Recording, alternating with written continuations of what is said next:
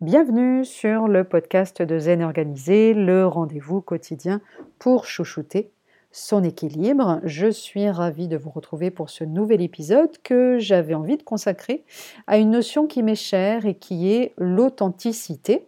Mais d'abord, je vais vous poser une petite question. Qui se cache derrière votre masque? Qui êtes-vous vraiment? Derrière vos trop cohabitent joyeusement et parfois moins joyeusement vos exigences, vos croyances, qu'elles soient positives ou limitantes, vos il faut que, je dois, vos messages contraignants ou drivers, vous savez, les faits plaisir, soit fort, soit parfait, etc.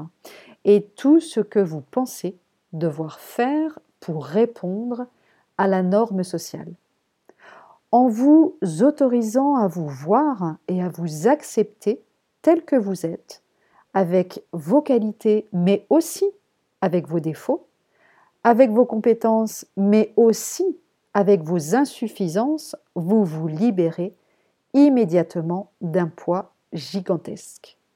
L'effet est immédiat, vous pouvez, d'un déclic, d'un seul, vous sentir incroyablement plus léger ou plus légère parce que vous aurez décidé de faire tomber le masque. Nous passons souvent la première moitié de notre vie à répondre à cette norme et à rentrer autant que possible dans un moule. Nous dépensons beaucoup de temps et d'énergie à faire tout ce qu'il faut, quand il le faut, et à tenter de devenir là ou le super pro qui ne faillit jamais, le parent parfait, le conjoint parfait, le maître ou la maîtresse de maison qui gère tout en veillant à prendre soin de nous, de notre apparence, de notre forme, de notre santé, et bien sûr de faire avancer nos projets. La liste de nos exigences est sans fin. Mais qu'avons-nous donc à prouver au monde? Et si nous nous autorisions au moins cette semaine, par exemple, et plus si possible, à être tout simplement nous-mêmes, nous-mêmes avec tout ce que ça implique de bon, de moins bon, de pas très joli parfois, oui, ok, et alors? Aller vers plus d'authenticité dans nos relations avec les autres, dans ce que nous choisissons de montrer au monde, dans la reconnaissance de nos besoins, c'est faire un pas de plus vers soi et surtout vers l'amour de soi.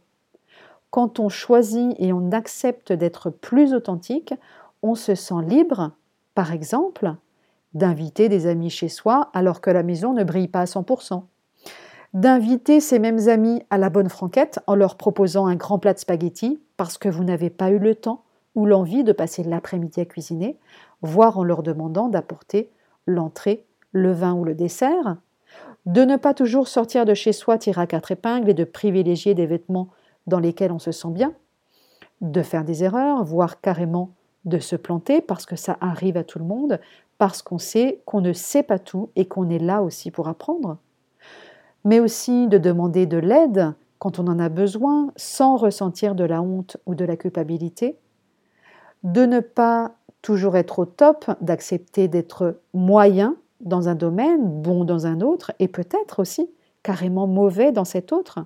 Et alors? Alors, je vous invite justement pour cet épisode à un petit exercice qui s'appelle Qui suis-je vraiment?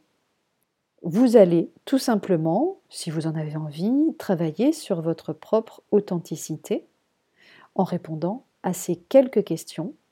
Avez-vous parfois souvent, peut-être, l'impression de porter un masque et de devoir faire semblant, face à qui et dans quelles circonstances précisément.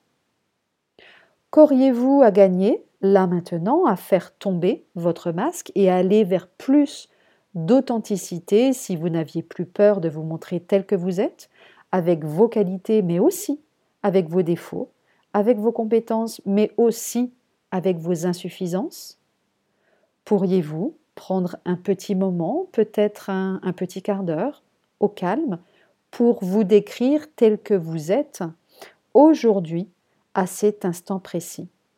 Qui êtes-vous, tout simplement? Je vous laisse sur ces derniers mots et je vous souhaite un bon mercredi et surtout je vous dis à très bientôt. Prenez bien soin de vous.